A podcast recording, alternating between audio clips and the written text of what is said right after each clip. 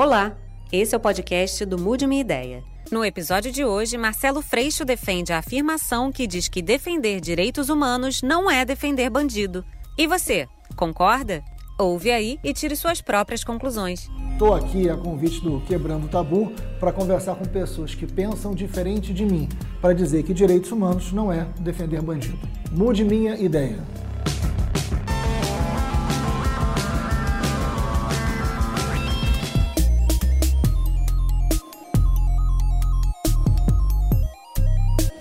Freixo, prazer, tudo bem? Direitos humanos não são direitos de bandidos ou são? Não são. Por que não? Porque são direitos de todos. E esse é um assunto, para mim, é um dos mais relevantes do Brasil. Você precisa conseguir falar sobre isso, né? Conseguir falar significa falar e ouvir, né? Dialogar. Dialogar.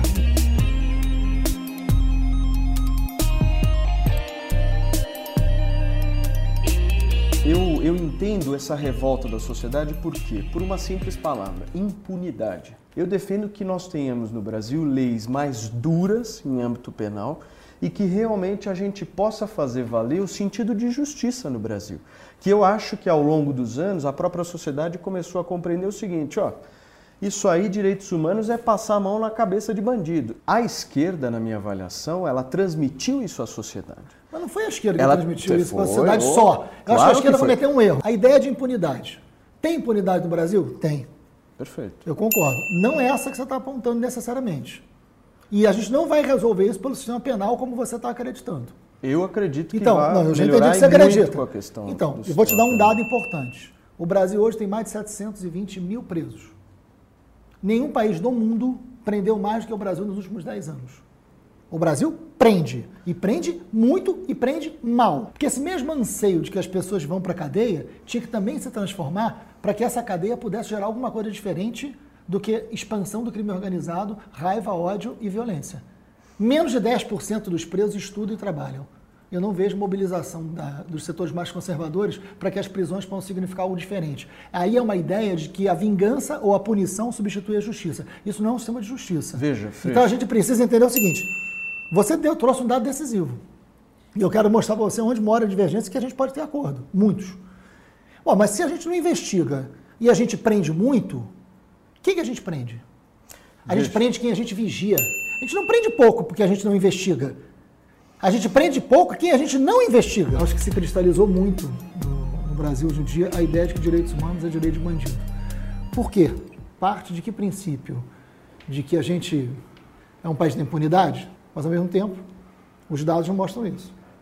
O Brasil é o país que mais prende no mundo.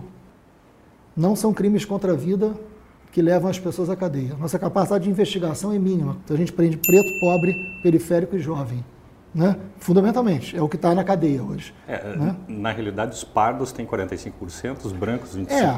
É, é porque a gente chama de 24%. pardo, É, é, é, enfim. mestiço, digamos. Você entra na cadeia, não é isso que você vê. E a gente tem uma polícia que mata e que morre. Então a gente tem uma polícia que mata, um Estado que prende. E a solução não existe. E, solu- e a- e essa é a sociedade da impunidade? Não tem é. alguma coisa errada. É, mas o que a gente vê é que o, nenhum governo, seja o governo do Fernando Henrique, Lula, Dilma e tal, Sim, são problemas todos eles que vieram nas últimas décadas, nenhum deles, desde quando eu me tornei adulto, é, fizeram alguma proposição que fosse satisfatória Uhum. socialmente. O grande problema das penitenciárias é que é, existe uma superlotação, né? Mas tem um outro problema, né, Paulo? Não, mas esse é o mais grave, né? Não, mas- se, se você fosse elencar, Mas qual é a política penitenciária do Brasil ao Ah, longo sim, de sem todos esses dúvida, sem governos? dúvida, sem dúvida. Não ter política penitenciária é a política penitenciária. Prender muita gente diminui a violência? Então. Ao explodir o sistema penitenciário diminui a violência? Não. Então a gente tem que prender quem realmente oferece perigo à Não, sociedade. eu, eu acho que nós temos que prender quem comete ilicitudes na sociedade. Veja, o Mas que a que pena que privativa de liberdade não é a única pena. Veja, eu defendo que a legislação penal ela seja endurecida do que ela é hoje. Por quais razões? Você acha Veja, que a população carcerária brasileira tem que chegar a Só- 2 peraí. milhões como os Estados não, Unidos? Não, não, calma. Peraí, deixa eu explicar. A partir do momento em que a gente endurece a legislação penal brasileira, nós estamos dando um recado para a sociedade de que a partir do momento em que se cometer um crime, haverá algum tipo de justiça. Veja, para mim, Freixo, eu- 720 mil calma, calma presos. deixa, deixa eu só Isso terminar. não resolveu. Freixo, a partir do momento em que você tem crimes violentos, crimes de grave infração e a possibilidade de se haver um regime aberto e semiaberto, a partir do momento em que você concede esse benefício a esse preso, talvez perante a sociedade isso Então, compense, isso você tá seja partindo- negativo nesse Você está sentido. partindo de um ponto, Entende? você está partindo de um ponto e cometendo uma generalização que não é devida. A gente precisa debater o dia a dia das prisões.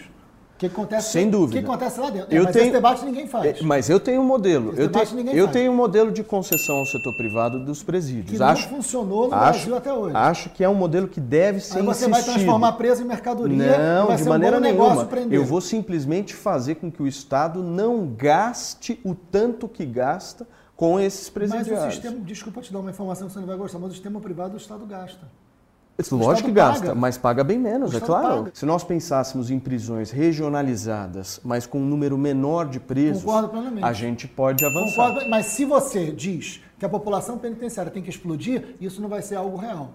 Eu parto do princípio Mas de você que a- a concorda com a partir do pena momento alternativa para Tá. crimes leves? Sim, acordo? medidas socioeducativas. Não, Por exemplo, só- vamos- socioeducativas são pros- Veja, os não, menores de 18 anos. Então, eu Pena defendo, eu defendo medidas socioeducativas. Um jovem que roubou uma camiseta, vamos pensar assim, tá? Ele Eu vai não pro mesmo presídio que um cara que Eu não estou 50 defendendo pessoas. que esse jovem fique a vida inteira na cadeia. Pelo contrário, acho que uma medida socioeducativa Ele não é o que é precisa ter necessário. pena privativa de liberdade. A acordo. humanos, humanos, é pobre, rico, negro, branco, indígena, é para todo mundo. Nós estamos falando É de seres humanos. Então a gente não pode a continuar regra prendendo só vale preto, pobre e todos. morador de favela. Eu acredito sim que há uma necessidade clara de se dar uma resposta à sociedade no que se refere à impunidade. A impunidade no Brasil, Freixo, prospera, Então, Deixa você eu- sabe disso. Não, não, sim, mas a impunidade ela é direcionada a um setor, ela não é a regra do Brasil hoje. Vou te dar um exemplo concreto. Se a gente tem uma polícia que mata muito, se a gente tem um sistema penitenciário que prende muito e prende mal, não é uma impunidade para todo mundo. A ideia de que um recado tem que ser dado é parte do princípio que a gente não pune ninguém. Isso não é verdade. Mas aí eu tenho que te contraditar no seguinte aspecto. Não, eu já estava preocupado que ele estava concordando muito. Veja, se nós temos um índice de desigualdade muito grande, como a gente tem no Brasil, havendo uma sequência de governos interventivos, do meu ponto de vista, a desigualdade provém do governo e não da sociedade. Então, Mas o governo pode ser um instrumento de redução dessa desigualdade. Não foi. não é. Não foi. Não, aí eu vou discordar de você. É, não, Aí eu vou discordar de você é 100%. Então, aí está a natureza da nossa divergência que eu já entendi. Mas políticas públicas, elas podem ser instrumentos de redução da desigualdade. Aí, eu, por exemplo, então vamos pegar a, Política de cota. a Justiça do Política Trabalho. de cota. Vamos política de cota. É importante ter política de cota garantida pelo Estado para a população negra chegue nas universidades ou não é? Não. Não é? Não, por- E os negros chegariam várias- pela meritocracia. Não, não, também não. Por- não, não, não, também não. Porque ó, a universidade ela não cumpre essa função. Ela cumpre essa função de acolher aqueles que são os melhores. Educação básica é, é outra elitista, coisa. Paulo. É. Primeiro que governo é uma coisa, Estado é outra. A gente precisa diferenciar uma coisa da outra. Então o Estado não garante saúde, o Estado não garante educação. Eu estou falando de Estado. Governo é disputa política, de qual governo, qual orientação. E essa é a essência da democracia. Se uma sociedade é funcional, o crime é baixo. Se uma sociedade é disfuncional, o crime é alto. E o judiciário, o legislativo, ao mais das vezes, contribuem para a elevação do crime e não para a sua diminuição. Concordo? No instante em que você acolhe a personalidade transgressora e ela começa a trabalhar e produzir, o nível de criminalidade abaixa violentamente. Não, não É, tenha dúvida. esse- Se você tiver política de emprego, escolas funcionando, o índice de violência vai diminuir. Pois é, mas, Qualquer sociedade do mundo. pois é, mas para É isso, por isso que eu defendo políticas públicas de educação e de emprego. Aí o direitos humanos vai cair para uma, pra uma outra situação, que é a, a- a governança do Estado. Né? A gente que mora aqui em São Paulo, quando a gente vai para o Rio, a gente sente uma diferença assim, de, de ambiente, inclusive político, que o Rio de Janeiro hoje é vítima desse ambiente político que vem talvez desde o Império, não é verdade? É. Então, assim, hoje... Desde Cabral, Hoje, ho- hoje é, se é que me entende. Crime, polícia e política no Rio de Janeiro não se separam mais. A gente denunciou as milícias. Eles mataram uma juíza, a Patrícia Cioli, mataram o Barriere e mataram milhares e milhares de pessoas nas áreas mais pobres. Quando eu falo que a polícia tem que respeitar os direitos humanos, eu falo isso para o bem da polícia. Porque uma polícia que você tem conivência com crime, isso vira contra o policial. O policial vira vítima. ele perde o respeito da sociedade. Ele perde o respeito e ele perde a vida muitas vezes. Então, defender direitos humanos é defender segurança pública, é defender qualidade nessa ação policial para que possa garantir a vida de todo mundo, é defender a lei. Ó, minha opinião, tivemos a sorte de ter as Forças Armadas que temos. Foi evitado que nos tornássemos uma ditadura do proletariado. O Brasil venceu. Essa frase é minha, hein? Eu imaginei que para eles me mostrarem isso, eu sabia que era sua. A ditadura que foi estabelecida no Brasil em 64, é, o governo de João Goulart, na época, não tinha nenhum indício de um governo comunista. Nenhum. Ele tinha sido Sua eleito. visão. Não, não. é, então, ele tinha sido eleito. Ele estava propondo o quê? As reformas de base. O João Goulart foi eleito vice do Jânio Quadros, o Jânio Quadros renuncia, e aí o setor da direita não aceita esse processo eleitoral, rompendo com o desejo do povo, que era a eleição. Sim. E aí eles tentam criar o parlamentarismo na época. Sim. Importante a gente ter essa memória histórica Sim, também. sim. Aí fazem um plebiscito, você está falando da vontade do povo. Sim. Fizeram um plebiscito. E o povo, no plebiscito, decidiu pelo presidencialismo. Então. Então, o povo queria João Goulart no poder. Então. E aí veio o golpe. Aí colocou o João Por isso Goulart que no é golpe. Colocou o João Goulart no poder e a Mas foi conjuntura o do povo mundo. que colocou. E foi o povo depois que tirou. Você Não, foi o você povo não não, pode os negar que teve povo na rua também dando apoio para os militares. A favor e o contra. chamado golpe militar e foi um golpe chamado sem nenhum tiro. Eles não deram um tiro sequer. Ah, mas o torturaram povo foi para a rua e seguraram Mas porque virou guerra. gente. Vamos tentar chegar a algum acordo. Foram 21 anos sem eleição direta. Sim, Isso não é bom. sim. Aí- Concordamos com isso? Concordamos. Que não é bom? 21 Concordamos. anos sem eleição? Sem- sem eleição direta. direta. E o meu, minha preocupação é o seguinte: ao revisitar o passado, a gente precisa se preocupar com o futuro. Sim. A gente não pode mais desejar para o Brasil, porque esse é o acordo mais importante para a gente. A gente não pode mais concordar que o Brasil venha a não ter eleição direta para presidente. Sim, sim. Você concorda comigo? Concordo. Esse é um ponto importante a gente chegar a um acordo. O Brasil tem, tem que garantir democracia, tem que garantir eleição direta. Sim. E o Brasil não pode permitir que o Estado torture alguém. Com certeza. Se a gente tem esse acordo, Com valeu certeza. o programa. Prenderam suspeitos pelo assassinato de Marielle. Agora gostaríamos de saber: a esquerda acha que esses criminosos também são vítimas da sociedade? Ou eles são criminosos mesmo? Essa pergunta é ótima. Posso começar aí? Depois... Ah, Fui eu que coloquei na internet, daí o pessoal. Ah, é? Esse é um comentário muito comum. É, O que, que acontece aí? Vamos lá. Primeiro, o sistema penitenciário hoje pode abrir as portas para todo mundo? Evidente que não. Tem crimes que você precisa da pena privativa de liberdade. Essa não é a única pena. Concordo. Você tem outra. Eu, sei, eu tenho uma frase que eu acho que você vai gostar, que é prisão é um lugar muito caro para tornar as pessoas piores. Exatamente. Não tenho dúvida que você vai concordar com isso. E essa é uma frase que, para mim, é o que melhor define o sistema penitenciário. Agora, é evidente que alguém que cometeu um homicídio não pode estar solto porque é um crime de homicídio, um crime contra a vida. É diferente de determinados crimes que é o que gera a maioria das prisões no Brasil, que são crimes que não deveriam gerar a privação da liberdade, mas outros crimes Que não deveriam nem existir. que Pode, pode, ser pena, pode ser pena alternativa, outras que gerem benefício para a sociedade. Então, na verdade, não é sobre quem matou Marielle. Quem matou Marielle cometeu um homicídio, não tem discussão. Eu tive um irmão assassinado. Irmão de pai e mãe, brutalmente assassinado. Né? Sei quem matou e eles não foram presos. Eu nunca confundi justiça com vingança. A hora que eu confundi justiça com com vingança, eu estou igual a eles. Eu acho que a prisão tem que acontecer para quem tem que ser preso. Não é o que a gente faz hoje. Que você que tem uma você acha? quantidade enorme de Veja, crimes hoje. Veja, olha leves. olha a Mas legislação que você, olha a legislação. Veja, Freixo, Mas a legislação que você defende em relação a Suzane von Mas Richthofen. deixa, não, não, não, deixa, eu- não, eu defendo não, mas, Não, mas tem uma, tem uma questão manter. concreta, tem uma questão concreta. Eu defendo a pena de prisão para quem oferece perigo concreto à sociedade. Caso contrário, eu defendo um sistema eficaz de justiça criminal que possa reduzir a violência para todo mundo. É isso, ninguém está defendendo bandido ou defendendo impunidade. Eu defendo a redução da maioridade penal. Isso Pra 14 é- anos? é- eu, eu, eu vou ser sincero com você, Freixo. Pouco para mim diferencia se é 14, 15, 16 anos. Para mim o que vale, e eu tenho a certeza disso, é que hoje em dia nós temos jovens que cometem crimes de grave infração. Não chega a 1% dos Gra- jovens. Mas cometem, cometem. não, não, sim, a mas- partir do momento que mas cometem, não chega na a 1%, minha avaliação, não é isso que resolve. Eu quero discutir eficácia.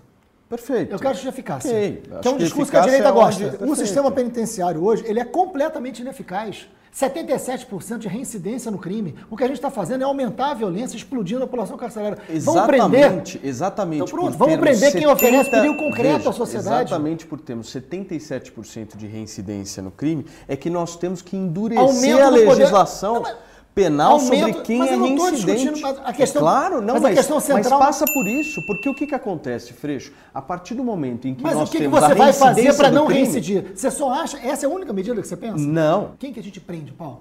A gente prende que- pobre. Olha, É uma máquina de Freixo, prender pobre. Nós precisamos prender. Essa é a verdadeira nós impunidade. precisamos É prender de quem prender comete crime, seja rico, pobre, Mas a gente só prende média. pobre. Qualquer um nós temos que Mas a prender. gente só prende pobre. A partir do momento em que nós A tivermos uma a legislação que realmente vale a pena, você vai ter a clara noção e a clara certeza de que a Vamos impunidade no Brasil vai inteligência. Quer diminuir. ver outro acordo? Lógico Vamos investir em inteligência. Claro. Eu estou dizendo que eu estou sim dando um exemplo para a sociedade que se tem um jovem com menos de 18 anos de idade que matou uma pessoa, ele vai para a cadeia e vai dar exemplo para outros para que não cometam o mesmo crime. Não é a solução. A gente pode debater a pena, se é muito, se é pouco. Esse é um debate válido, eu não estou sendo contrário a esse debate, não. A gente tem que discutir uma questão muito maior de segurança pública hoje. Eu quero discutir justiça criminal a partir da eficácia. O que, que vai fazer reduzir a violência? Não é explodir um sistema penitenciário que a gente resolve a violência. O cara que comete um crime leve hoje, não tem sentido ele ter pena privativa de liberdade e ficar do lado de quem matou 50 pessoas. Isso não é eficaz. Isso aumenta a violência. O Estado leva- tem vários problemas, você tem razão. O judiciário é carregado de privilégios que a gente tem que enfrentar. E boa parte eh, do- dos setores, boa parte não, mas uma parte minoritária do setor judiciário tem consciência disso. Eu acho que os privilégios têm que ser enfrentados em todos os poderes. É verdade isso. Sem dúvida. Isso é verdade. Isso, eu não- isso eu não vou discordar. Isso a gente tem acordos. Nós nos perdemos quando o Estado começou a criar a regra, começar, começou a criar a regra a tal ponto que hoje nós temos 5 milhões e meio de leis, decretos e tudo mais e ninguém sabe o que deve ser cumprido. Isso gera uma profunda dificuldade no âmbito da sociedade. Por que existe essa, esse amor à autoridade, o foro privilegiado que está na Constituição? Não, sou contrário. É- é- Esse tipo de Sou coisa é fundamental acabar. Sim, mas isso não significa o fim do Estado, o fim das políticas públicas e fim de instrumentos de combate à desigualdade, que é o que gera violência. Se não tem um Estado para minimamente regular e garantir direito, esses direitos vão ser anulados, como estão sendo no Brasil. Alô. Prazer grande, viu? Obrigado, foi ótimo. Cara, muito obrigado, Prazer viu? Estamos à disposição Obrigado. aí. Vamos conversar Se mais. precisar. Obrigado, Paulo. Valeu. Prazer imenso.